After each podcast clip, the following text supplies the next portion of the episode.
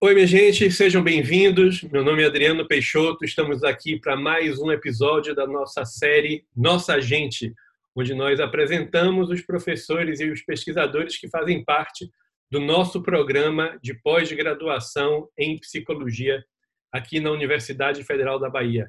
E hoje nós temos a honra de receber o professor Antônio Virgílio Bittencourt Bastos, que é sem dúvida um dos grandes nomes da nossa área ele que atua aí no campo da psicologia organizacional e do trabalho. O professor Antônio Virgílio, ele tem graduação em psicologia, mestrado em educação aqui pela Universidade Federal da Bahia e doutorado em psicologia na Universidade de Brasília. Professor Virgílio, seja bem-vindo, é uma satisfação enorme tê-lo conosco. É, boa noite, Adriano. Bom, minhas primeiras palavras são de é, agradecer em nome do programa essa iniciativa que você está tendo, né, de dinamizar a nossa presença em várias redes. Né?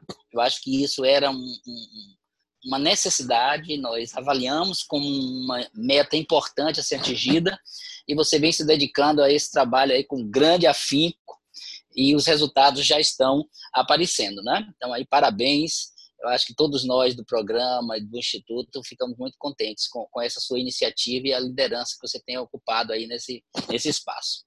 É, verdade. Mas, Virgílio, me diga uma coisa, como é essa sua... Você com um grande nome aí de nossa área, uma referência na psicologia, me diga, fale um pouco como foi que você decidiu pela psicologia, como é que você chegou nesse lugar? Já você faz não é tempo. psicólogo, né? Você tem graduação em psicologia, mas você não atua como psicólogo. Nunca Qual é essa diferença psicólogo, também? É, a gente precisa é, deixar isso aí claro. É? Na realidade, assim, eu, eu, eu fujo muito ao padrão que a gente conhece via pesquisa do que leva a pessoa a se interessar pela psicologia. Né? Não, tinha, não tinha nem um pouco o perfil daquela pessoa, atenta aos problemas, aos dilemas humanos e atenta à necessidade de dar apoio, suporte, né? não, não tinha nenhuma dessas características. É, eu, eu acredito que, assim, recuperando aquele processo, foi um processo é, de pesar alternativas que eu tinha naquele momento e dizer, vou para a psicologia, é uma coisa nova, não sei muito o que é, vou me aventurar nisso. Né? É, mas eu acho que tem uma, uma motivação no fundo que passa pela psicologia indiretamente, mas que não é a psicologia. Eu acho que no fundo toda a minha trajetória era para ser professor. Né? Eu acho que eu tenho, eu venho de uma família de funcionários públicos, minha mãe era professora. Minha infância convivi muito com sala de aula, com escola. Em muitas casas que eu morei em cidade interior, a, a, a sala de aula era na nossa casa. Né? Então, eu, eu acho que desde meu nascimento eu ouvi aula, ouvi exposições da minha mãe, né? fui aluno dela na, nas primeiras séries. Então, eu acho que essa, essa coisa básica aí é, é, é que me levou a, a, escolher a psicologia como uma passagem para, na realidade, ser professor, que é o que eu sempre fui é, a vida toda. Né? Mas, especificamente, eu vim do interior, né? Era aquela, aquele bom aluno, aquele aluno que só tirava notas muito boas, e aí então minha mãe queria que eu viesse estudar na capital, me formar, né? Não, ninguém tinha ainda feito universidade, eu também sou o filho mais velho, né? E, e meus pais fizeram um grande esforço, com grande dificuldade, para me colocar num bom colégio. Eu vim estudar no, no Antônio Vieira, até também porque eu não poderia ir para um colégio público, que era aquele período de grande turbulência política, de grande agitação, de greves, e isso apavorava eles. Né? Então eu vim para o Vieira.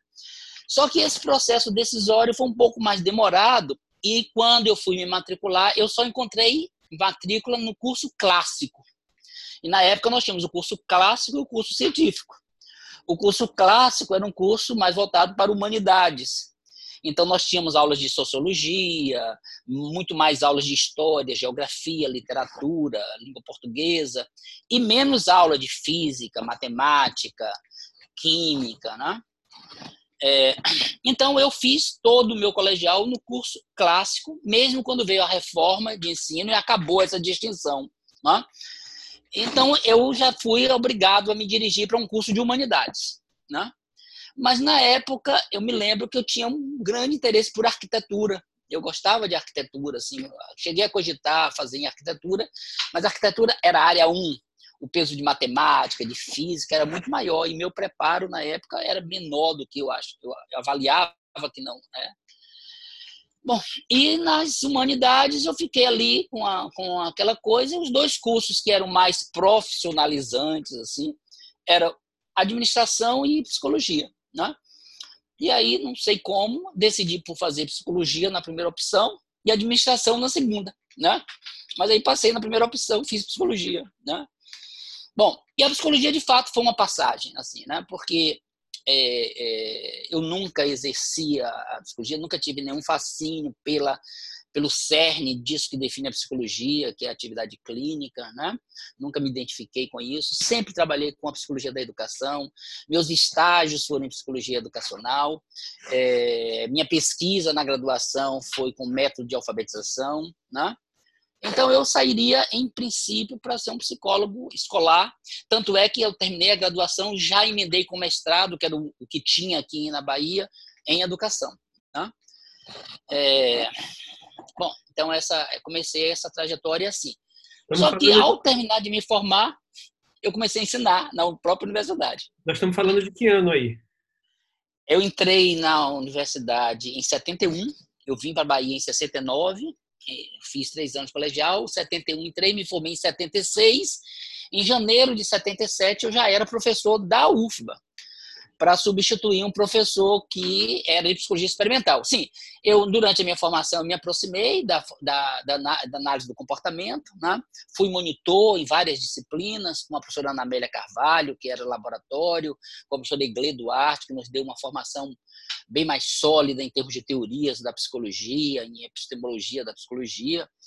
É, então, eu tinha essa formação mais sólida no campo da análise do comportamento, não, nós tínhamos uma carência imensa de professores aqui nessa área, né? Tanto é que o curso começou importando professores de São Paulo, porque nós não tínhamos ninguém aqui. E um professor saiu para fazer mestrado e eu assumi como colaborador naquela época, né? Então eu, eu comecei a ensinar com 22 anos e ensinava a turmas que eu tinha colegas meus, né? Ainda, né? Então, daí, pronto, entrei na universidade em 77, teve um problema com o meu contrato, foi homologado, só passei seis meses trabalhando de graça para a UFLA, mas aí foi homologado só em agosto de 77, e fiz toda a minha carreira, minha trajetória na universidade. Né? Bom, é, é interessante, não foi só na UFLA, porque é, nesse período que eu era colaborador, eu também Fui coordenador acadêmico de um centro de estudo de educação técnica do Estado da Bahia, o CETEBA, que foi a base para a criação da Universidade do Estado da Bahia, UNEB. Né? Então, fui coordenador acadêmico lá dessa, dessa unidade. É, Bom, é, então, assim, minha vida foi de, dentro de instituições de ensino, né? com funções e com ensino mesmo. Né? E essa e essa passagem, então quer dizer, você passou logo da graduação para o mestrado, mas eu, eu fiz graduação tempo depois de você. Eu me lembro que quando eu me formei a gente não falava em pós-graduação assim, né? Não é. tinha essa atenção. Mas você disse que você já passou direto para o mestrado. É, porque nós tínhamos naquela época uma professora aqui, uma professora importante do nosso curso, a professora Giselda de Moraes, que foi nossa professora de metodologia de pesquisa, com quem nós fizemos um trabalho de pesquisa sobre o método de alfabetização, comparando Mobral e Paulo Freire. E com ela eu fiz também um estágio em, em escolas na periferia, no bairro Nordeste Amaralina. É, e a, a, a, é, Giselda já era doutora, Giselda era, digamos assim, a pesquisadora do nosso, do nosso curso, e Giselda era coordenadora do mestrado em educação. Então, a presença da psicologia no mestrado de educação era muito grande, né? porque Giselda trouxe, por exemplo, de São Paulo, Maria Amélia Matos, Ana, Ana Maria Almeida, Carvalho. Então, o, o, mestrado em educação tinha um forte viés, ou a gente encontrava lá uma, uma, uma formação em psicologia. Né? Então, eu comecei sendo orientando de Maria Amélia Matos, estudando, porque aí eu ensinei experimental durante uns dois semestres e logo passei para metodologia de pesquisa, né? aquilo que Giselda ensinava. e a partir daí eu já comecei a estudar o comportamento de pesquisa, e minha dissertação foi sobre valores que cercam decisões na pesquisa, do, do pesquisador e tal. Né? Então, é, o mestrado em educação tinha muita relação comigo, encontrei ali um espaço adequado.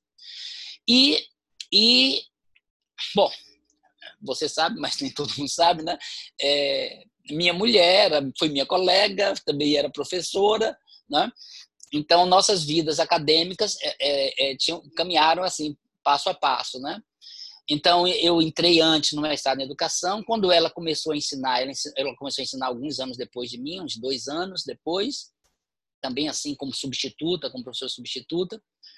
É, e ela entrou no mestrado em saúde coletiva. Os mestrados antes não eram esses mestrados rápidos, né, de dois anos, eram mestrados que levavam quatro anos. As nossas dissertações de mestrado não eram dissertações de mestrados, era quase que uma tese de doutorado hoje, comparando né, o volume de trabalho, de leitura. Né? É, então, nós, nós é, é, eu terminei o mestrado, mas ela, ela continua ainda mais tempo no mestrado né, de, em saúde. E aí nós aguardamos para sair juntos para o doutorado. Tanto assim que eu saí mais tarde para o doutorado. Né?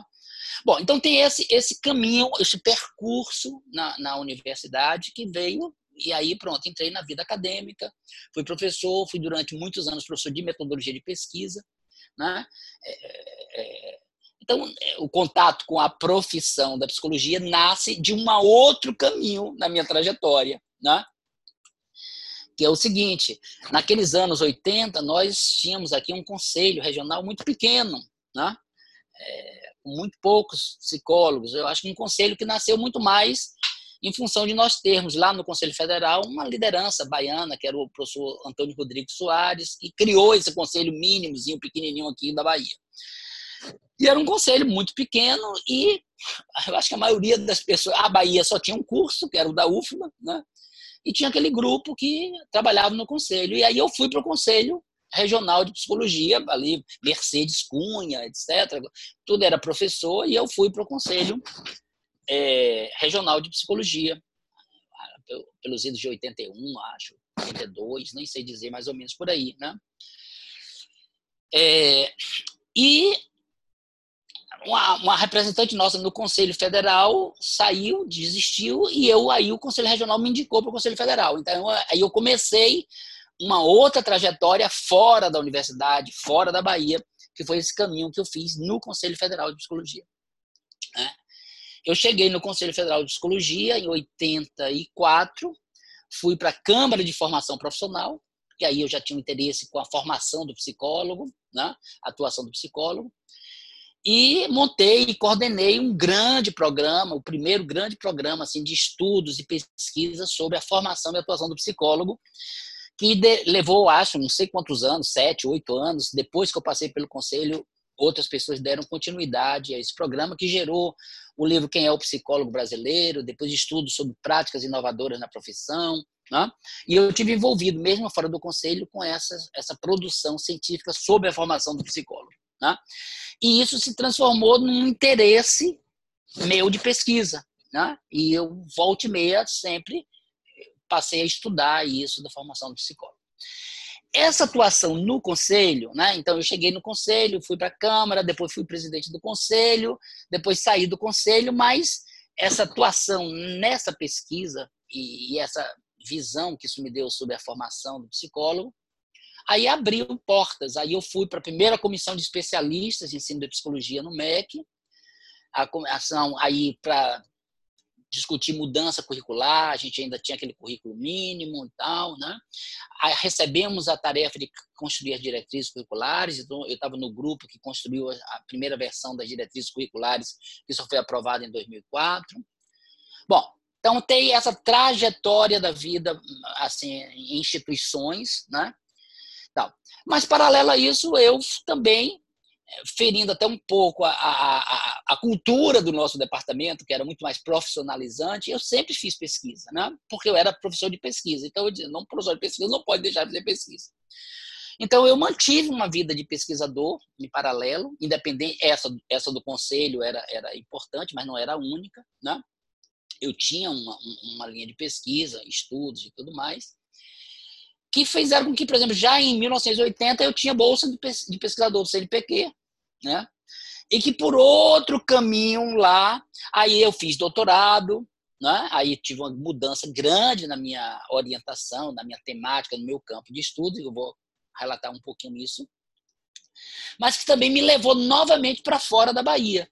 Porque aí eu fui para o CEA CNPq, né? Para o CEA CNPq. É... Depois, essa, essa trajetória de pesquisa aqui dentro, eu, a gente criou o nosso programa de mestrado, e aí eu fui chamado para a CAPES, né? e aí tive um longo período junto à CAPES, desde a comissão de avaliação, depois passei para o núcleo duro, que trabalhava junto à coordenação, depois fui coordenador adjunto durante uma gestão, depois fui coordenador da área por dois anos. Então, assim, essa minha vida aqui dentro sempre caminhou em paralelo com a minha vida fora da, da, da, do Estado, né? Em, nessas entidades, CNPq, CAPES, Conselho Federal, INEP, sim. Depois que eu saí do, do, do, do MEC, CESU, eu fui para o INEP, eu fui lidar com a ENAD, com a avaliação dos, dos cursos de psicologia. então, é, uma, é, um, é, um, mundo assim. É, né? é um mundo, mas vamos botar um É um mundo, é um mundo isso aí, né? É muito tempo também, né? Então, é um mundo esse negócio. Então você tem uma trajetória, a trajetória política, que é essa trajetória que passa, que começa no conselho lá atrás e que hoje te leva de volta ao conselho. Leva de volta ao conselho, é. Estou fechando esse ciclo, retornando às origens, aí o eterno retorno. Né? E esse ciclo ele se conecta com essa, esse ciclo político, vamos chamar assim, ele se conectaria com, com essas ações. Se conecta, é, é muito interessante. É, porque eu fui para o conselho no momento de, é, de retomada, de luta pela retomada da democracia, né? das diretas já, luta por liberdades, era assim, o, o, o final do ciclo militar, né? aquela distensão lenta e gradual. E naquela época, o conselho e as entidades da sociedade civil é, tiveram um papel muito importante, né? se engajaram muito nesse processo de redemocratização do Brasil né? E o conselho, então, passou por uma mudança muito profunda. O nosso plenário foi uma grande mudança no conselho, porque nós tínhamos um conselho que, você sabe, deu uma placa de homenagem à Garrasta Azul Médici, né? Antes, né? Então, nós representamos assim uma ruptura muito grande naquela postura. Então, aquele compromisso com liberdades democráticas e com, né? Então, esse movimento do conselho era uma militância de alguma forma naquele momento, né? E eu estou voltando agora novamente pelas ameaças que a psicologia vem sofrendo nesse retorno a, a, a, que nós estamos vivendo aí, né? De crise democrática, né? De avanço de, de, de um governo com características proto-fascistas. Então sentimos a necessidade de fortalecer o, o conselho e, e ter uma, uma chapa mais ampla, mais aberta, mais inclusiva, né? E, e eu, de alguma forma, estive à frente desse processo de, de construir pontes entre grupos para que nós pudéssemos enfrentar ameaças bem concretas de termos o conselho nas mãos de eh, segmentos bastante complicados, né? Da gente. Vamos seguir um pouco por esse caminho aí dessa ação política na profissão. Você tem, essa, você tem essa atuação nesse ciclo que começa no conselho lá atrás e segue agora, mas como você comentou, no meio do caminho você vai e participa da construção das diretrizes curriculares, você a primeira do código de ética profissional, da, da, ética, da construção. Agora, fala um pouco como é isso, vendo hoje essa coisa dessa sua participação é, sempre próxima a esse núcleo, nesse núcleo que pensa e estrutura os marcos legais da profissão. Como é isso? O que é que a gente pode dizer para quem vê de fora, né? Como é que... É, é, eu, eu, eu diria que, assim, eu aprendi é, é, muito cedo assim, a respeitar muito a diversidade interna da psicologia. Né? Então, eu tenho o meu referencial, eu tenho a minha perspectiva teórica, mas ela não impede de conversar, nem de buscar entender nenhuma nenhuma outra perspectiva dentro da psicologia. Eu acho que essa é uma característica que me facilitou muito é, é, transitar por todas essas é, instâncias, CNPq, CAPES, MEC, INEP e Conselho, sendo uma pessoa que tem um diálogo, digamos assim, com, com a diversidade da psicologia e que não está é, imbuído numa luta para transformar a sua psicologia numa psicologia hegemônica, né? Então, assim, eu acho que isso facilita um pouco, né? É, de alguma forma, a passagem pela CAP, CNPq, etc., tem uma coisa de uma política diária, né? de uma política do campo, uma política científica, etc. E tal, né? A passagem pelo conselho tem um pouco de uma militância que vai um pouco além de uma militância restrita, né? Porque o conselho fala também para a sociedade, né? Expõe pontos de vista, coisa que no, nas outras instâncias nós estamos ali dentro, né? Falando para os nossos pares, né? O conselho acho que tem uma, uma, uma, uma é uma instância política é, de maior visibilidade, né? Então eu diria assim, eu nunca militei politicamente, mas de alguma forma sempre tive uma atuação política nesses dois níveis, né? No nível de construção é, de políticas para a área da psicologia, né? políticas de avaliação, políticas de avaliação da graduação, de avaliação da, da, da pós-graduação, mais recentemente. E tenho essa, essa iniciação um pouco mais geral, política mais geral, né, que, que é nos conselhos. Agora, o que é, que é interessante, Adriano, é que eu é, é, faço algumas ligações muito, muito interessantes. Né? Meu estágio em, em, em psicologia, estágio profissionalizante né, do quinto ano, foi em avaliação de ensino. Né, na Secretaria de Educação, discutindo modelos de avaliação pedagógica, é, treinando professores para aprenderem a programar, avaliar cursos. Imagine, lá em 1975. Né? Uma outra coisa importante nessa minha trajetória, que aí eu vou agora caminhar para nossa área né, de pote, é que eu mantive durante alguns anos esse vínculo duplo com a UFBA e com a, a UNEB, né, a Universidade do Estado. Né? Trabalhava durante o dia na UFBA e eu não tinha dedicação exclusiva e trabalhava à noite lá na, na UNEB. É, só que é, eu fui convidado em 1984 2004, se não me engano, também indo para o conselho, eu fui convidado pelo ISP, que é o Centro de Estudos Interdisciplinares para o Setor Público, para coordenar uma grande pesquisa, que era uma pesquisa nacional, mas eu coordenaria o braço aqui na Bahia, coordenada pelo Conselho Federal de Educação, naquela época, de avaliação da reforma universitária de 1968. Né? Então, aí, por minha formação, pelo mestrado em educação, por fazer pesquisa, o ISP me chamou e eu coordenei esse grande projeto, aí aplicando questionários a alunos, tudo isso sem internet, né? tudo isso sem nada digital, entrevistando dirigentes da universidade e fizemos um diagnóstico da implantação da reforma universitária de 68 na UFBA. Né?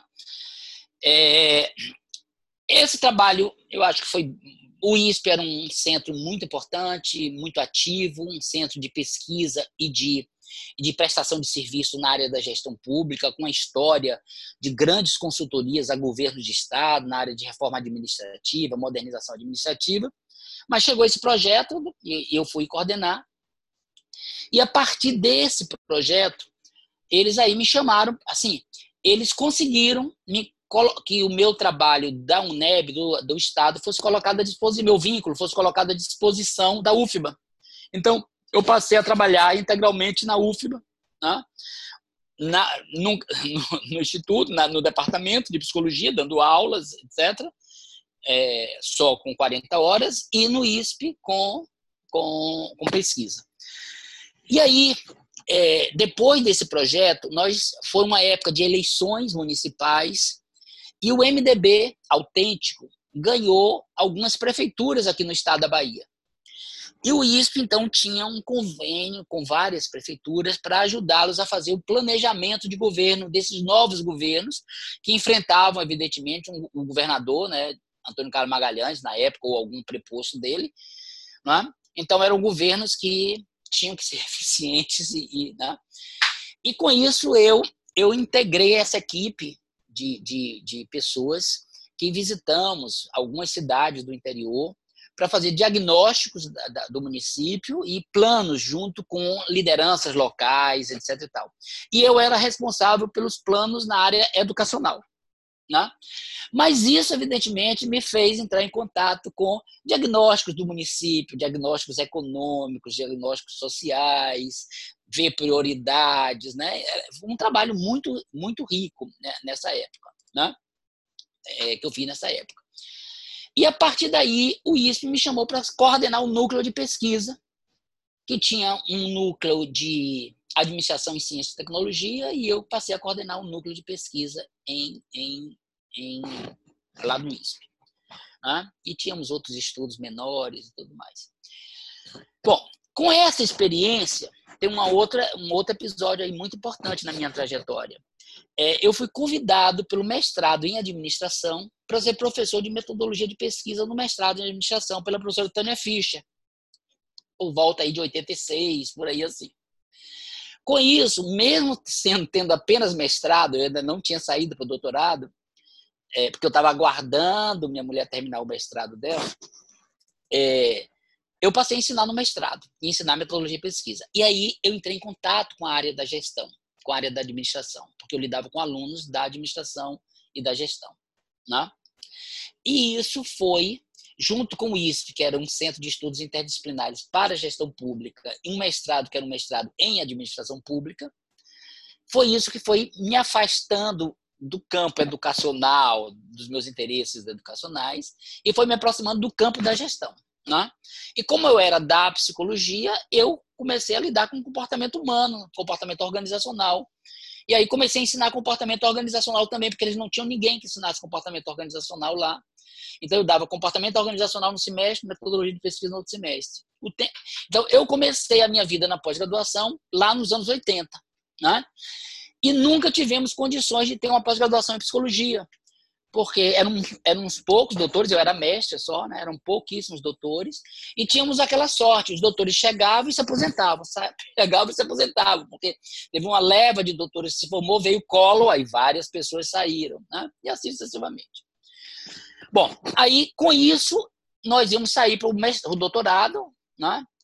É, íamos para sair para fazer o doutorado em São Paulo. Aí minha mulher ia fazer em desenvolvimento, que é a área dela, é, e na USP, e eu ia fazer um doutorado em administração na Fundação Getúlio Vargas. Já estava tudo certo. Foi quando apareceu, surgiu o curso de doutorado da UNB e que nós encontramos no mesmo curso uma linha de pesquisa em organizações uma linha de pesquisa em desenvolvimento. Lá eu tinha Jairo, que foi meu orientador, que foi também o meu colega no Conselho Federal de Psicologia, né, durante o plenário. E tínhamos o fato de que a gente tinha uma criança de 5 anos, de 7 anos, uma criança de 2 anos, um ano e pouco, e a gente optou por Brasília, por ser uma cidade mais tranquila do que ir para morar em São Paulo. Né? Com isso, eu entrei no mundo das, das organizações já no doutorado, né? E aí é que eu começo a minha, minha, minha trajetória dentro desse campo nosso, que é POT, Psicologia Organizacional do Trabalho. Quando eu volto do doutorado, eu aí passo a responsabilizar por Psicologia Industrial, né, que era a disciplina que era dada ainda. Né? Então, essas coisas foram paralelas. Eu tinha a minha vida lá no MEC, CESU, Comissão de Especialistas, faz, é, terminei o doutorado, é, continuava com essas coisas da formação do psicólogo andando, mas caminhando com. Então eu tive um pé em pote e um pé em na psicologia como um todo, né? Bom, em pote também o fato de estar com Jairo na UNB, que era assim, o principal centro, né? Então, e, e, e, em função de, do meu interesse por formação do psicólogo, eu também comecei a produzir sobre formação em pote, quem é o psicólogo que trabalha em pote, etc, etc e tal. Eu terminei me aproximando de Zanelli, né? É, que fez uma tese sobre a formação do psicólogo organizacional. Bom, com isso, eu, Jair Zanelli, exatamente, começamos a desenvolver uma série de trabalhos que eu acho que foram muito importantes na, na configuração do que é a nossa área hoje. Né? Aí eu comecei a participar dos grupos da Ampep, já era doutor, eu, eu, eu, eu comecei a participar do grupo da Ampep. Eu tinha uma participação muito grande nos grupos da Ampad, Né? Cheguei a coordenar áreas de comportamento organizacional na administração, mas quando eu terminei o doutorado em psicologia, eu fui migrando para, né, para a psicologia. Então, nós já tínhamos um grupo de ANPEP, e esse grupo gerou esse livro, gerou a criação da SBPOT, gerou o CBPOT, etc. E tal, né? Bom, então é essa a trajetória que chega a POT. a revista também, a nossa revista, a RPOT. A RPOT, exatamente. Então, nós estávamos ali naquele embrião que criou a sociedade, a revista, é, o Congresso que são três, é, três marcos de, eu acho, de institucionalização. Né? Eu acho que a POT, que era uma área bastante estigmatizada e bastante e vista de forma muito negativa, nós desenvolvemos assim um trabalho político intra-área de afirmação da legitimidade da POT, da importância da POT, né? É, de romper os preconceitos, de romper os estereótipos em relação à, à POT, né? Então, é um trabalho, foi um trabalho também que, que teve uma importância muito grande para mim. E com essas, e essas parcerias se mantiveram ao longo dessa, dessa minha trajetória toda, né? Assim, então, até hoje eu estou aí no, no, grupo de pote, etc. Então, deixa eu aproveitar, porque você tem 40 anos aí de trajetória, né? um pouco mais, e você mais, acompanha, mais. na verdade, 77, né? 43, é você acompanha boa parte e participa de boa parte desse processo de institucionalização da psicologia, Sim. do processo de organização da pós-graduação e do processo de desenvolvimento da área. Então, olhando agora assim retrospectivamente, qual balanço que você faz e quais são as direções que você acha que nós ainda precisamos vencer nesses três eixos? Primeiro, na institucionalização da psicologia, ou no desenvolvimento da psicologia brasileira, essa visão mais política, para onde caminha a nossa pós-graduação hoje e a nossa área, especificamente a psicologia organizacional do trabalho. Como é que você, com essa experiência toda, como é que a gente, como é que você avalia isso hoje? É. Bom, é, é, é, impressionante porque a minha chegada agora no Conselho Federal de Psicologia, né, exatamente neste ano, né, é, é ela causou um grande impacto para mim, que é ver a dimensão que a psicologia tomou no país. Né? Então, eu estive no conselho, lá nos primórdios, como eu disse, um conselho o conselho regional nosso tinha 700 psicólogos, 600 psicólogos. Né? É, houve uma explosão de crescimento numérico da profissão. Né? A gente acompanha isso, a gente sabe disso. Essa explosão que nos anos 80 já começava, só fez ganhar força nos anos 90, nos anos 2000, né? E hoje parece que nós já temos. Nunca a gente consegue acompanhar esse número, mas já são 800 e tantos cursos de psicologia no país. Né? Mais de 350 mil psicólogos inscritos no conselho. Então, é uma categoria que cresceu significativamente, né? É, que se complexificou também. Né? Então, aquele modelo de atuação que nós combatíamos, de uma psicologia essencialmente centrada na clínica, é, no consultório particular, atendendo pessoas que podiam pagar, especialmente de base psicanalítica, essa psicologia mudou. Né? Ela não perdeu essas características, mas ela mudou muito. Né? Ela mudou muito. Eu acho que a clínica continua sendo né, uma, uma vetor importante da doação, mas ela se expandiu muito. Eu acho que nesses anos, conquistas importantes do Conselho, junto com o processo de redemocratização, junto com a, a Constituição de 1988, de assegurar direitos básicos, junto com a Constituição do Sistema Único de Saúde e depois com o Sistema Único de Assistência Social, eu acho que permitiu à psicologia uma expansão, uma inserção bem mais ampla. Né? Sem falar da própria dinâmica da área, de crescimento de áreas novas, de interfaces, as mais diversas. Então, eu acho que o, a psicologia é, se institucionalizou, se enraizou, eu acho que ganhou é, um, res, uma, um respeito maior da sociedade. Hoje, eu acho que é, quando aparecia um psicólogo numa novela da Globo, era sempre uma situação esdrúxula, né, ridícula lá nos, nos anos 80. Né? Hoje, a presença de psicólogos nos debates, né, né, né a gente é chamado já para ser ouvido diante de muitos problemas. Então, eu acho que houve um esforço, houve um trabalho muito grande das entidades. Né? Essa consolidação da psicologia como campo profissional também se deu em paralelo com o crescimento e a consolidação da psicologia como campo científico no país. A nossa comunidade científica cresceu espantosamente. Né? E isso a gente vê no crescimento dos cursos de pós-graduação no país. Né? Então, só para você ter uma ideia, quando eu cheguei na CAPES, eram 40 e poucos cursos de pós-graduação. Eu saí com quase 100 cursos de pós-graduação. Né? Então, é um crescimento muito grande. Significa o quê? Já temos uma massa crítica de doutores formados, produzindo e com condições de formar novas pessoas. Né? Essa pós-graduação cresceu, se interiorizou, se interiorizou, né? Hoje nós só temos, temos é, Acre, Amapá, Roraima e Tocantins, que são estados que não têm curso de pós-graduação. Né? Então, ela é, há uma expansão significativa da pós-graduação. Né? É, e uma pós-graduação com muitos cursos de boa qualidade. Né? Não foi uma expansão sem qualidade, porque, diferente da expansão da graduação, que essa sim é uma expansão, sobretudo, de baixa qualidade, é, a expansão da, da pós-graduação, não. A expansão da pós-graduação atende a critérios muito rígidos. Né? Os cursos que permanecem no sistema são avaliados muito rigidamente. Então, não é uma, não é uma expansão qualquer, é uma expansão com qualidade. Né? É, eu acho que a psicologia também criou muito mais pontes interdisciplinares, né? muito mais diálogos com muitas áreas, de um lado, do outro. Né?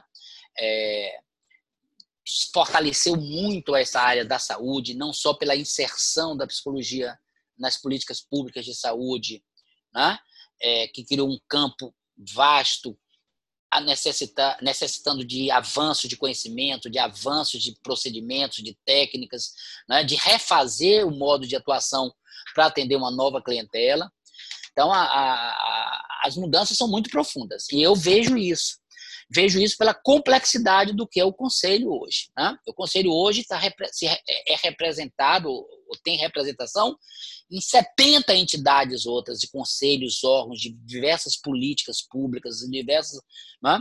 Então, é, é, uma, é uma complexidade muito grande que, que a psicologia ganhou. Né? Então, assim, vejo um caminho muito significativo, né? embora problemas antigos permaneçam. Né? Nada é totalmente superado. Eu acho que nós ainda nos debatemos com velhos dilemas, com grandes dificuldades. Né? Acho que ainda existe uma cultura muito grande de disputas internas na psicologia. Eu acho que esse discurso de respeito à diversidade da psicologia é um discurso que existe, em grande medida, da boca para fora. Eu acho que nos microespaços institucionais há uma disputa ferrenha de poder, né? E há, e há grupos da psicologia que realmente buscam hegemonia e buscam impor uma única psicologia, né? Eu, eu, eu me rebelo muito contra isso, não gosto disso, né? Mas existe, existe. Então, então são coisas ainda do passado que permanecem. Né? E permanece, lógico, porque nós, há uma diversidade grande, nós não podemos esperar reduzir nenhuma abordagem, nenhuma perspectiva a uma, outra abordagem. Né? Eu sinto falta, eu acho que nós caminhamos pouco nessa trajetória por diálogos mais construtivos e. E você se lembra que nós, quando organizávamos o, o Compsi, né, que foi uma outra linha aí de atuação, que aí você já entrou aí nessa minha trajetória, é, é, nós tínhamos essa preocupação de fizemos um COPC só para diálogos dentro da psicologia, outro com diálogos fora da psicologia. Quer dizer, eu tinha essa preocupação, eu tenho essa preocupação e acho que isso a gente ainda tem que caminhar muito para isso. Né? Então, esse é a trajetória de do campo, não sei se é, e do campo científico, né? Eu acho que a, a, o campo científico também se organizou numa entidade muito poderosa, muito representativa, muito ativa, que é a ANPEP, né? Então a ANPEP também tem um trabalho formidável, histórico aí de aproximar os programas, de apoiar um programa. Esses grupos permitem que os programas se apoiem, né? Porque cria um contexto de interação e que programas mais consolidados, de alguma forma, ajudam os programas mais novos, né? cria redes de pesquisa. Então, a AMPEP, AMPEP teve um papel muito significativo né? nessa trajetória que eu avalio muito positivamente no campo científico, né? da organização da ciência psicológica. Né? É, e em pote, eu acho que nós somos uma área que absorve um, um, um contingente expressivo de profissionais. Né? Naquela nossa pesquisa nos anos 80, nós éramos a segunda área, né? 25% dos psicólogos, depois era organizacional. Né? Nessa última pesquisa nós fizemos nos anos final dos anos antes de 2010, novamente a área organizacional era a terceira, porque a área de saúde se expandiu bastante, né? Então nós temos um contingente muito grande de profissionais, né? E profissionais que não tinham e eu acho que ainda continuam não tendo uma adequada formação para atuar em contextos organizativos, os mais diversos. Né? Então, é, nós temos essa, muitas pessoas são jogadas na área de pote porque são oportunidades de trabalho que aparecem sem uma formação específica, né? E com isso nós éramos até o início dos anos 80 uma área praticamente ausente na pós-graduação, né?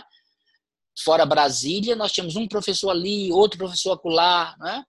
não tínhamos programas de pote. Né? Então, nesse, nesse nosso campo, eu acho que a gente teve também avanços muito significativos de institucionalização. Né? E aí já disse, né? revista, uma revista que se qualifica cada vez mais, tem uma ótima avaliação como periódico, uma revista muito séria, muito, muito rigorosa, né? eventos que agregam, que são discussões muito. Né? É, mas, mas ainda permanece uma, uma certa defasagem pelo volume de pessoas que estão no mundo do trabalho em ordem o mundo acadêmico em órgão é muito mais reduzido. Tanto é que a gente não dá conta da diversidade de fenômenos, de problemas, de questões que Pote nos coloca. Né? Cada um de nós trata algumas coisas e muitas coisas ficam descobertas e o Brasil praticamente não produz conhecimento ainda sobre isso. Né? Então, eu acho que nós temos um grande desafio de é, é, trazer mais o mundo do trabalho para a academia para se qualificar. Né? Eu avalio que a área de pote é uma das áreas onde pode proliferar mais, crescer mais os mestrados profissionais. Quando eu saí, já tinha aprovado o primeiro mestrado profissional na área de pote, que era o primeiro programa de pós-graduação, estrito centro, em pote, né? não era uma linha de pesquisa, nem uma área de concentração.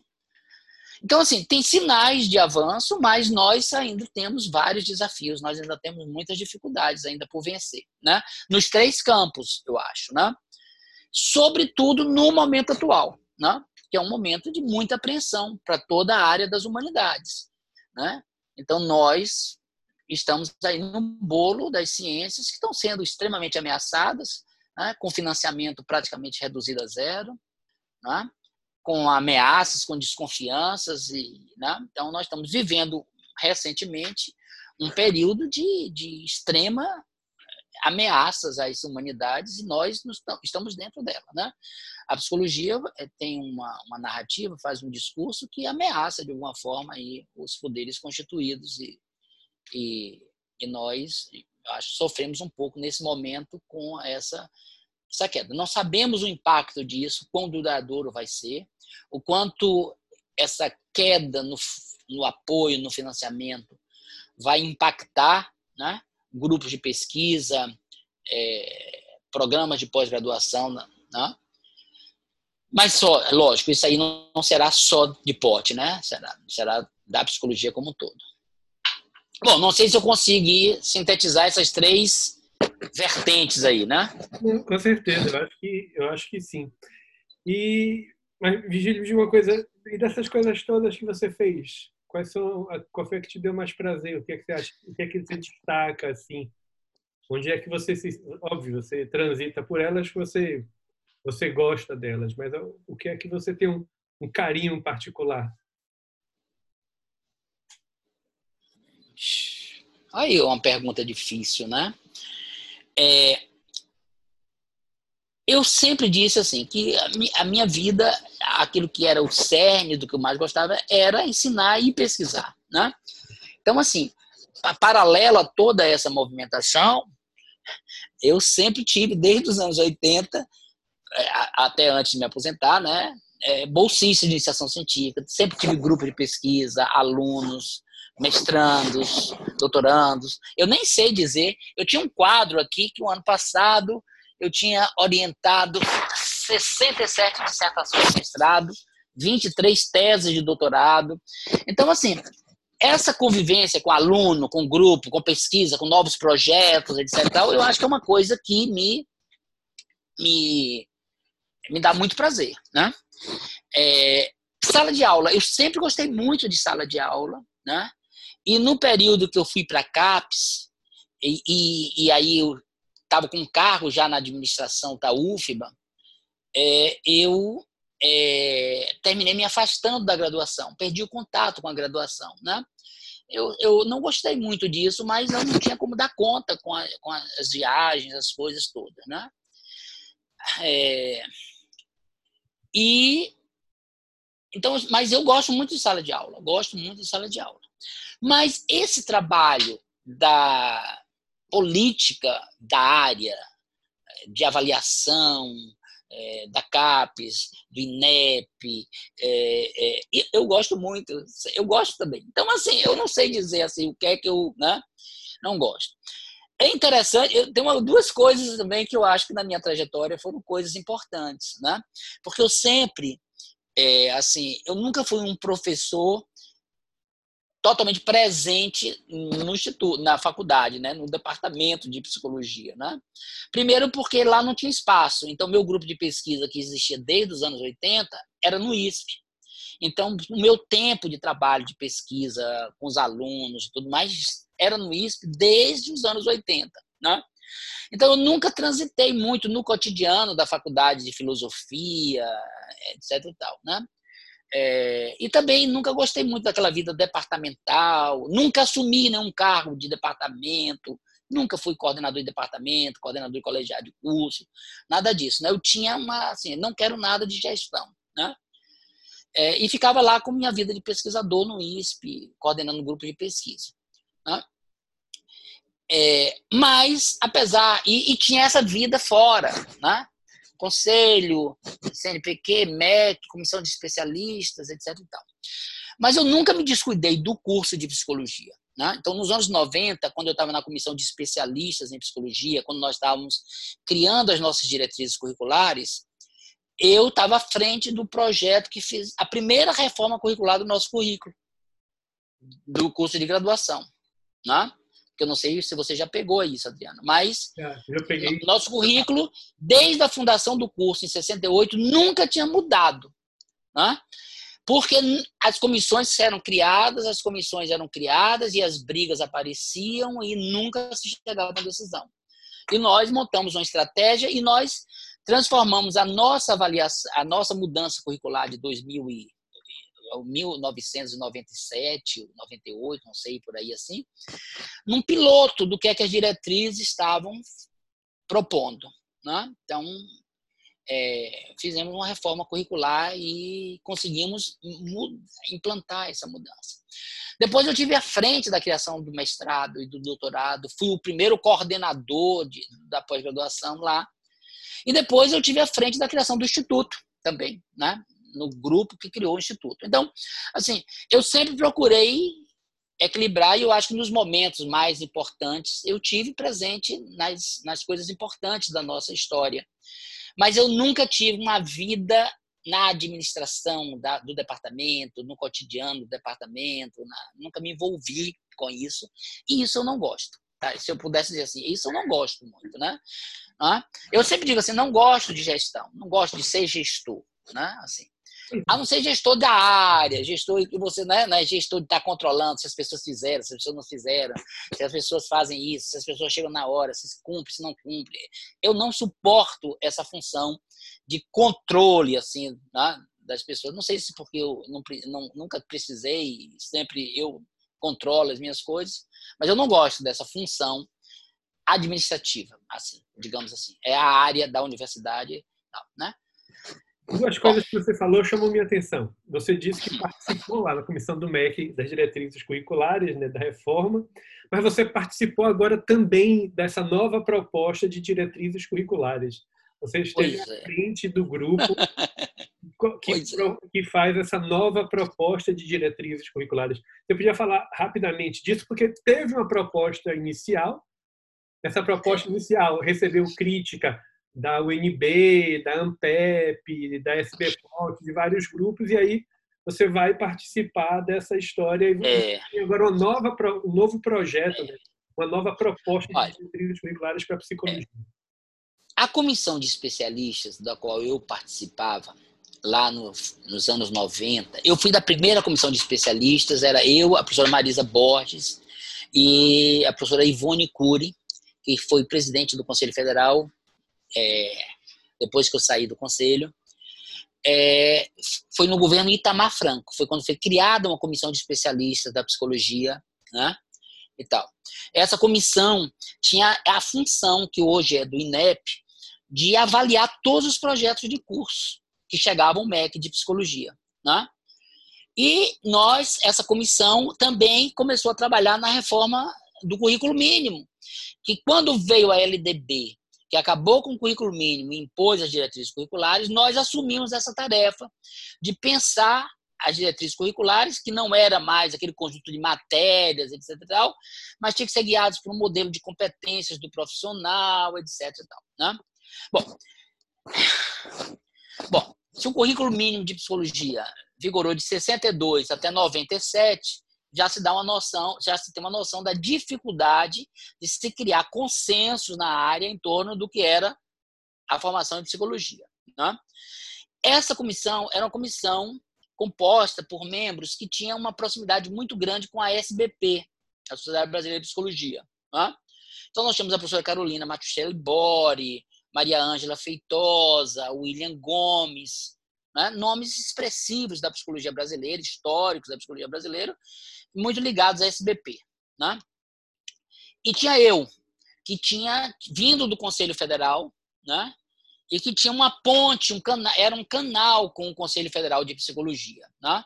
Canal que era mais difícil entre essa comunidade mais científica e a, a comunidade profissional. Né?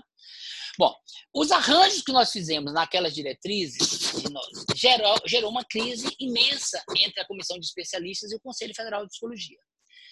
Grande parte do adiamento dessa, dessa o atraso na promulgação das nossas diretrizes veio de uma briga incontornável aí entre que virou uma briga entre SBP e Conselho.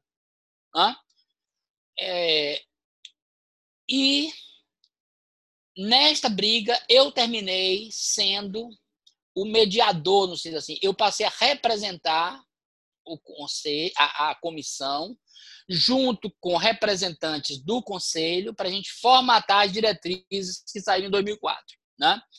Então, as diretrizes que saíram em 2004 foi produto de acordos feitos por mim e por professores indicados pelo conselho do que era uma solução que contemplava a SBP e o Conselho. Né? Então, eu tive no meio dessa briga aí, é, é, é, é e eu não vou me posicionar agora, porque eu, eu acho que se nossas diretrizes, que eu lutei muito para ela ter aquelas características dentro da comissão, tivesse sido aprovada, nós teríamos menos problemas.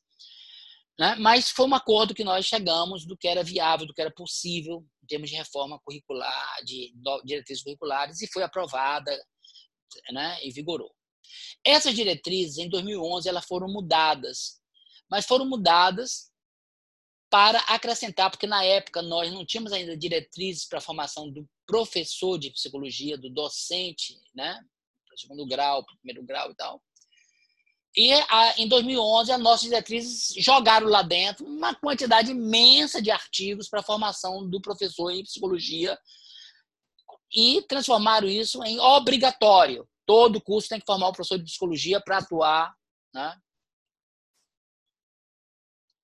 Nem sei aonde. Né? Até porque o curso pedagógico de psicologia, já, já, que tinha psicologia da educação, acabou.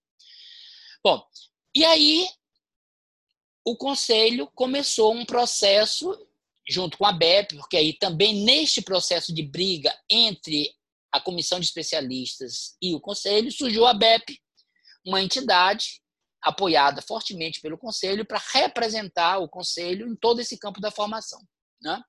Então, a ABEP passou a, a, ter um papel muito mais ativo nesses, nessas, nessas questões, e hoje eu acho que é a entidade que representa, digamos assim, a formação em psicologia no país, no nível de graduação, equivalente a ANPEP na pós-graduação. Né? Bom, esse processo agora recente foi conduzido pela BEP dentro do padrão que a BEP conduz, né? Assim, ampla discussão, abrangência nacional, muitos seminários, é um processo amplamente democrático, né? Mas um processo que termina não sendo representativo de todos os campos, porque é, não sei, eu acho que quem participa mais são pessoas, são professores, docentes das instituições privadas, né? que encontraram nesse espaço das diretrizes um local de inserir um conjunto de demandas absolutamente legítimas, né? para melhorar suas condições de trabalho, de ensino. Né? Então, o produto que saiu desse processo legítimo, democrático, foi um, um produto que descaracterizou as diretrizes e entrou em detalhes, minúcias, coisas que feriam o espírito das diretrizes. E foi esse produto que, quando, quando nós tomamos conhecimento, ele já estava para consulta pública, né? que é, é, chocou bastante. A Ampep, toda a pós-graduação, as várias universidades públicas né, tomaram conhecimento daquele processo, né, várias universidades públicas. E aí vieram esses documentos de sociedades científicas, de Ampep, a SBPOT, UNB, a SBP, fizeram críticas bastante contundentes a esse documento. Né? E aí o que aconteceu foi que o Conselho Federal e a BEP é, abriram um espaço de negociação com esse outro campo que fez críticas, né? E foi um processo que eu acho assim muito exitoso. Eu acho que foi inclusive o processo que permitiu essa constituição dessa frente mais ampla que assumiu o Conselho Federal de Psicologia. Né? Eu acho que já era é, 2018, final de 2018. Nós já vivíamos assim com um horizonte de muitas dificuldades para o campo mais progressista da sociedade, né? É, e eu acho que o conselho teve a sensibilidade de dizer assim, ó, precisamos abrir e ouvir e não adianta a gente bater pé em cima dessa proposta é, quando tem tantos segmentos e entidades, entidades inclusive do FEMP, questionando é, esse documento. Né? Bom, e aí foi composta uma comissão e eu fui chamado. Eu não era representante de nenhuma entidade, mas aí eu fui chamado, talvez pela minha história velha, para ajudar. E, a, a, e, fizemos uma comissão com pessoas da ABEP, da ABRAPE, é, da educação, né? É, da, SBP, da SBP não quis participar, em função aí das brigas antigas, né? mas a Ampep funcionou, eu, Raquel, Maria Cláudia e eu, né? E nós fizemos um trabalho que eu acho muito produtivo, muito produtivo. Eu acho que nós fizemos uma juntos, juntos com a, com a, com a BEP, né? Um diálogo muito aberto, muito franco, fizemos todas as nossas críticas, e ouvimos também, e fizemos uma negociação do que era possível fazer, e eu acho que nós chegamos a uma, a uma solução muito boa, muito boa. Eu acho que nós temos hoje diretrizes bem mais avançadas. Nós avançamos muito na definição do perfil do psicólogo, encontramos aí né, aquilo que a gente fez nos anos 90, um trabalho embrionário, difícil de definir competências do profissional. Hoje nós encontramos no mundo inteiro modelos de competência do psicólogo. Então atualizamos isso, discutimos muito, também não copiamos de outro país, adaptamos a nossa realidade, né? E preservamos aqueles nossos valores, as nossas diretrizes e tal. Então, eu acho que foi um, um trabalho muito exitoso esse que a gente fez com as diretrizes. Essas diretrizes foram aprovadas pela, pela, pela, pelo Conselho Nacional de Educação. Né? Nós temíamos muito, sobretudo com a questão da defesa da presencialidade do, da formação em psicologia, mas nós conseguimos até isso. E, a, e a, a, as novas diretrizes encontram-se no MEC, que é esse caos, né? Que Deus sabe o que será do MEC. Né? Tá lá parada no MEC, né? Eu acho, eu espero que ela fique parada aí uns dois anos e que ela só seja retomada quando o país voltar à sua normalidade democrática, né? E a gente superar essa fase tão terrível da nossa história. É. Você falou que você não é gestor, não gosta de ser gestor, mas você é o superintendente de avaliação e desenvolvimento da universidade. E você tem estado próximo também da gestão da universidade desde do reitorado de Naumar, onde você participou, ajudou e participou das discussões em torno do Reúne. E mas como é isso? Você é gestor, mas não é gestor?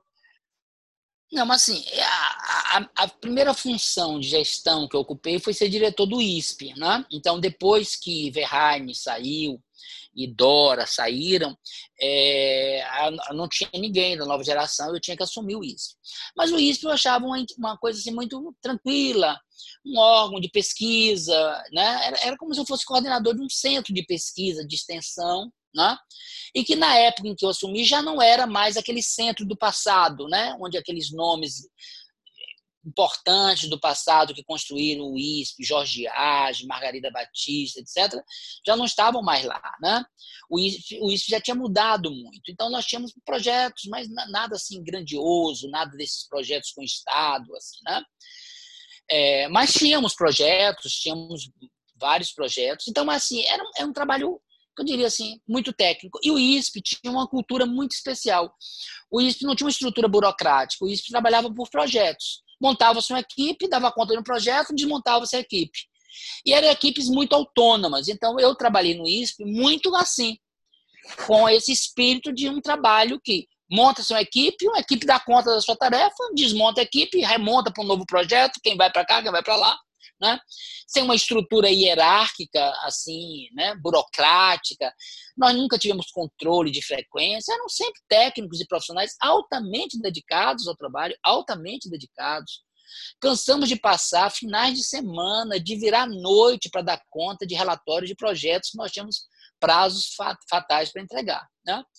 Então, eu me acostumei um pouco com essa com essa cultura do ISP. Né? Então, ser gestor do ISP era uma gestão muito mais tranquila do que gerir o departamento de psicologia, com todas as suas singularidades e todos os seus né, suas especificidades ali, né, todas as suas tensões ali dentro. Né? Nós não tínhamos tensões, tínhamos um, um clima altamente é, agradável. O ISP sempre teve uma história de muita festa, muita comemoração, muita, muito almoço conjunto o Caruru Luiz fez trinta e tantos anos, temos o Caruru anual, então tinha esse espírito de corpo, né? uma coisa assim que nos unia muito. Então eu era um igual, assim, não era, eu era o diretor porque estava ali, tinha que assinar as coisas, né? Mas nós tínhamos uma equipe administrativa que cuidava de tudo, toda a parte, então era muito tranquilo, né? Com Naumar eu não, eu não assumi nenhum cargo de gestão, né? Eu era diretor do ISP, é, foi na gestão de Naumar que ele extinguiu o ISP, né? Então, apesar de toda a proximidade comigo, ele extinguiu isso, ele extinguiu todos os, os órgãos suplementares, apesar da minha posição contrária, e não só da minha posição, de muitas pessoas contrárias a isso, e é um problema que hoje, até hoje, nós, nós vemos na universidade, né?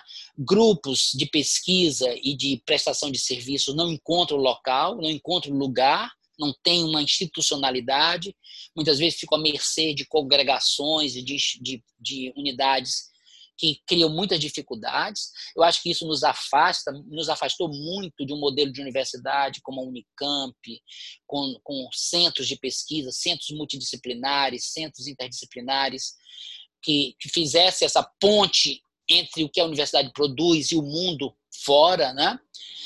É, então eu tive essa essa essa ele acabou com isso, mas eu tive muito próximo porque eu era, digamos assim, um, acreditava muito nas ideias dele sobre a UFBA nova, sobre a mudança dos nossos processos pedagógicos, sobre, sobre esse ciclo básico, interdisciplinar. Eu, eu concordo muito com ele, com essas ideias, né?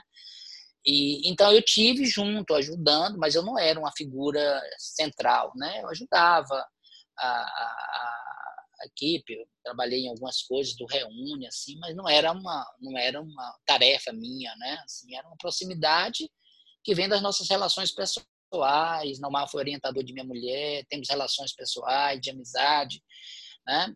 Então, eh, não era uma coisa assim, uma posição oficial, né?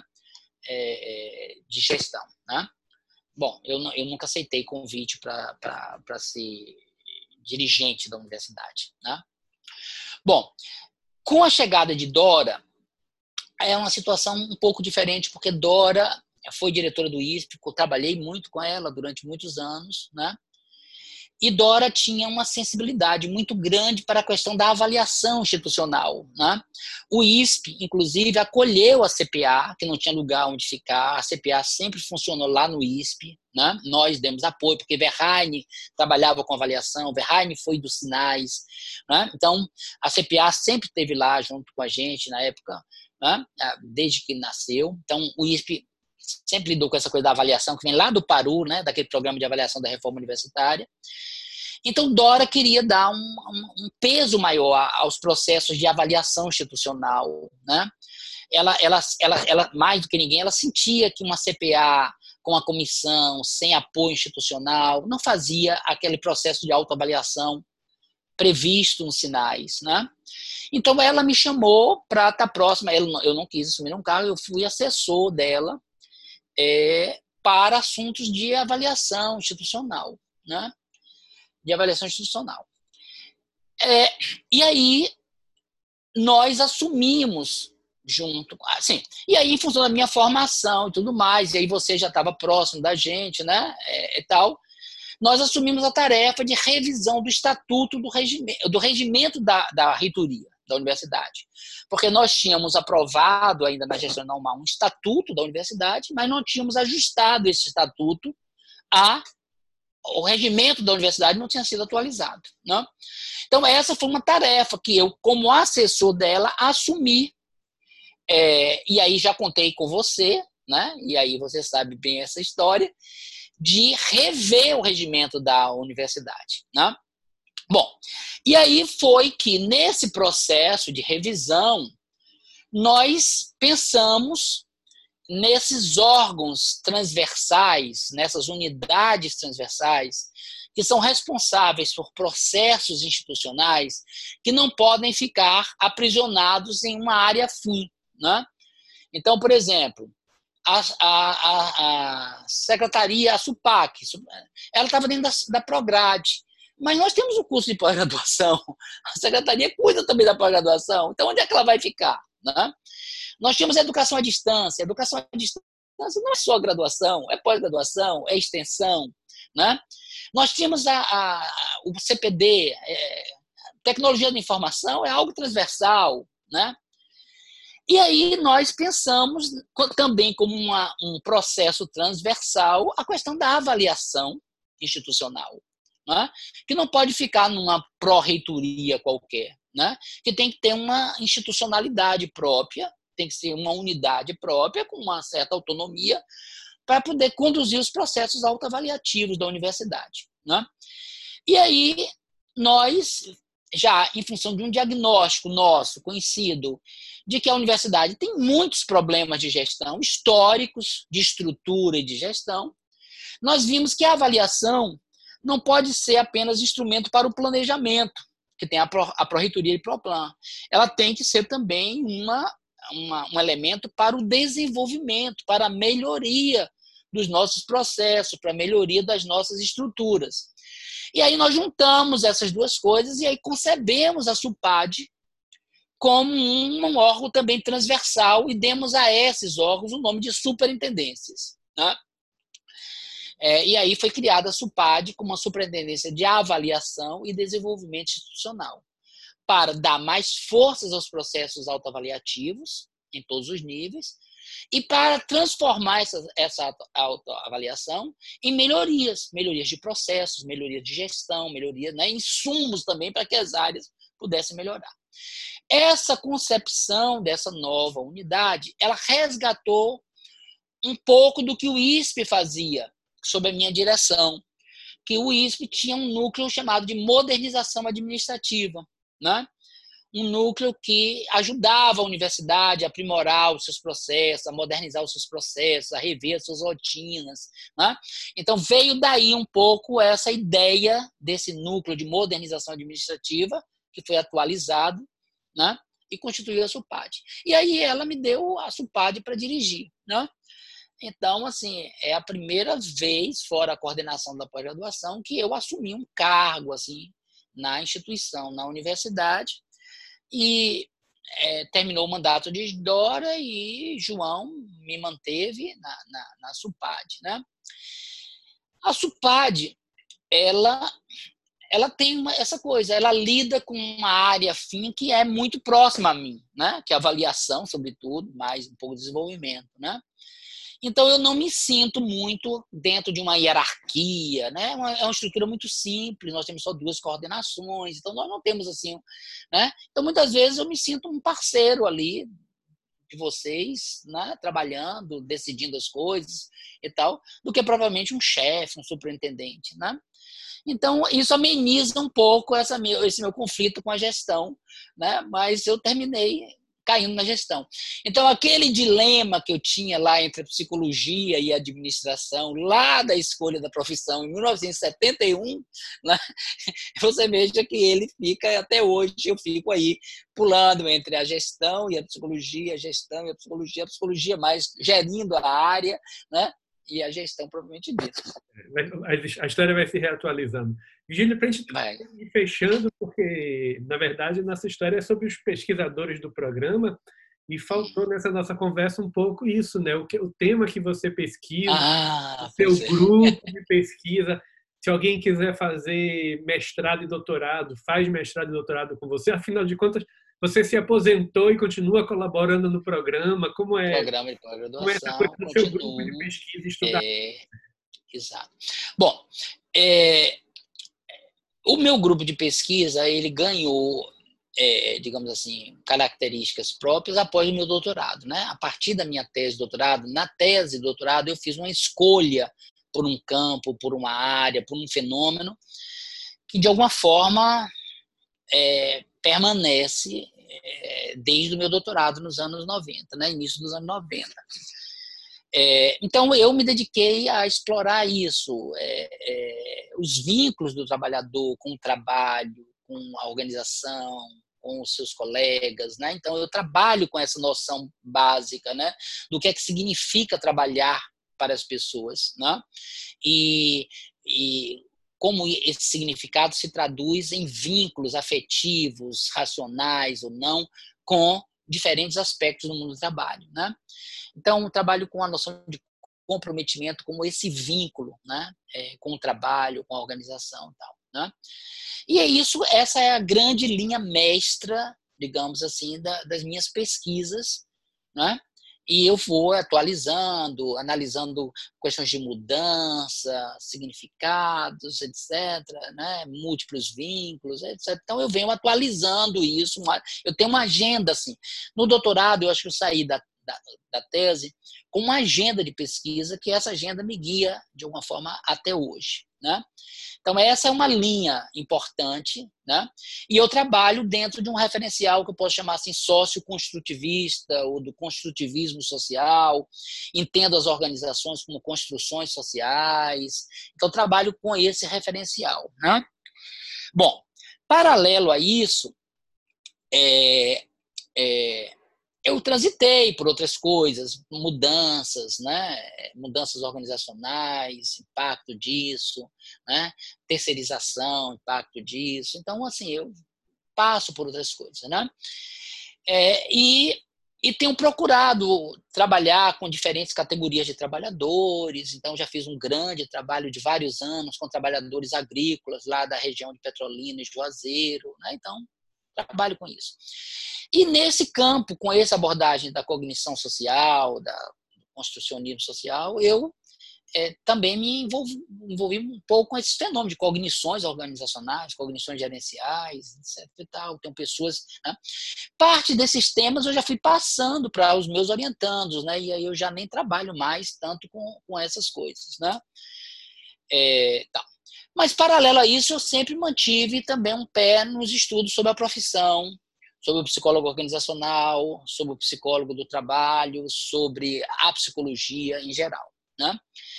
E uma terceira coisa que eu acho que caracteriza o meu grupo é que, como eu fui professor, sempre fui professor de metodologia de pesquisa, porque quando eu deixei de ensinar metodologia de pesquisa na graduação e passei a ensinar na pós-graduação e até hoje ensino metodologia de pesquisa na pós-graduação, eu tenho muitas preocupações teóricas, conceituais, epistemológicas, metodológicas, né? Então, os meus projetos de pesquisa, eles têm sempre uma questão metodológica, explorar novas metodologias, confrontar metodologias. Eu tenho muita preocupação com as questões conceituais, com delimitar conceitos. Ah, é, então, eu, eu tenho essa, essa característica que, né, que acompanha o meu grupo, né?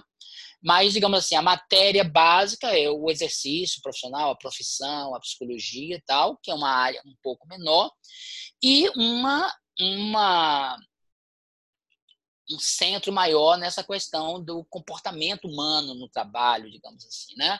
Trabalho, outras esferas da vida, trabalho, lazer, trabalho, família, relação dessas, dessas coisas, dessas esferas da vida, né? Trabalho com isso. E essa eu acho que é talvez é, talvez nessa trajetória que eu apresentei para vocês aqui, eu tenha concentrado muito nessa representação, né, nessas entidades, etc e tal. Eu fiz essas coisas todas, né? Mas eu sempre trabalhei muito arduamente nas minhas pesquisas, né? Então eu eu acho que eu tenho assim uma, uma produção significativa para os padrões da psicologia, para os padrões das ciências humanas, né? Eu acho que eu nunca tive uma, por limites pessoais, uma, uma, uma vocação para internacionalização, né? tenho esse déficit em termos de internacionalização, mas eu tenho uma produção bastante ampla, bastante significativa, tenho bons indicadores de produção, cheguei a ser pesquisador, sou pesquisador umado, CNPq, né? isso é uma, uma coisa que indica isso, eu já sou pesquisador há bastante tempo, né? Então eu tenho essa trajetória acadêmica que eu diria assim, bom, eu só quero fazer isso, minha vida vai ser só isso, né? que me levou a ser professor titular, fiz concurso ainda nos anos 90, né? tive toda uma carreira dentro da universidade é, acadêmica, né? sem me envolver com administração nem com gestão. Por isso que eu sempre digo que esse é meu núcleo, é meu, meu território, né? assim, é, é essa parte mesmo da pesquisa, da, de lidar com o aluno, de orientar, de fazer trabalho e tal, né? E é lógico que quando a gente faz isso de uma forma consistente, permanente ao longo do tempo, você vai criando redes de parcerias, né?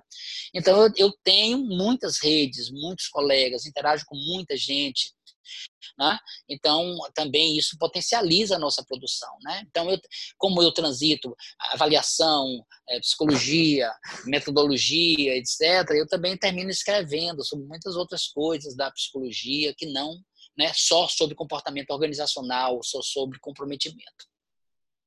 Bom, não sei se eu fiz uma síntese razoável, né? mas, mas acho que é isso. É, mais alguma coisa, Virgília, que você acha que é importante assim da sua trajetória que a gente não comentou que você gostaria de deixar? Não, é. Eu acho que agora eu estou caminhando para o fechamento dessa trajetória, né? Eu tenho consciência de que agora é, eu começo a dar os passos para ir me afastando dessas coisas, né? Assim, acho que chega um momento em que é, você tem que é, encontrar outros significados e criar outras trajetórias aí, não sei. Não é uma coisa assim de imediato, né? Mas, mas eu ainda fiz um projeto novo para o CNPq, então tenho mais cinco anos aí de bolsa.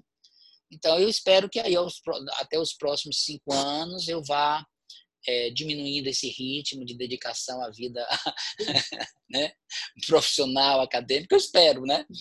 E passar a conviver mais com os netos, com a família, entendeu? Tendo um pouco mais de tempo para essas coisas que são muito mais, que são muito prazerosas e que vão ocupando um espaço muito importante na vida atualmente. Né? Tá Mas por enquanto ainda estou aí, né? Bastante envolvido com muita coisa ao mesmo tempo. Tá bom. Então, professor Virgílio, deixa eu lhe agradecer imensamente pela ah. oportunidade e pela de ouvir a, a sua trajetória e deixar esse registro aí para o pessoal que quiser conhecer um pouco mais você, que é um pesquisador importante, não só da nossa pós-graduação, mas da psicologia.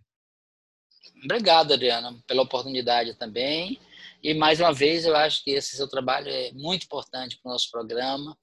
Eu acho que isso abre a perspectiva do, de maior conhecimento daquilo que a gente faz, né, do que é que a gente busca contribuir para o avanço da psicologia e, e, e isso é importante, né, para esse diálogo que a gente tem que ter com, com a sociedade, né? Parabéns aí a vocês. Obrigado. Então, minha gente, vamos chegando ao fim de mais um episódio do, da nossa série, da série Nossa Gente.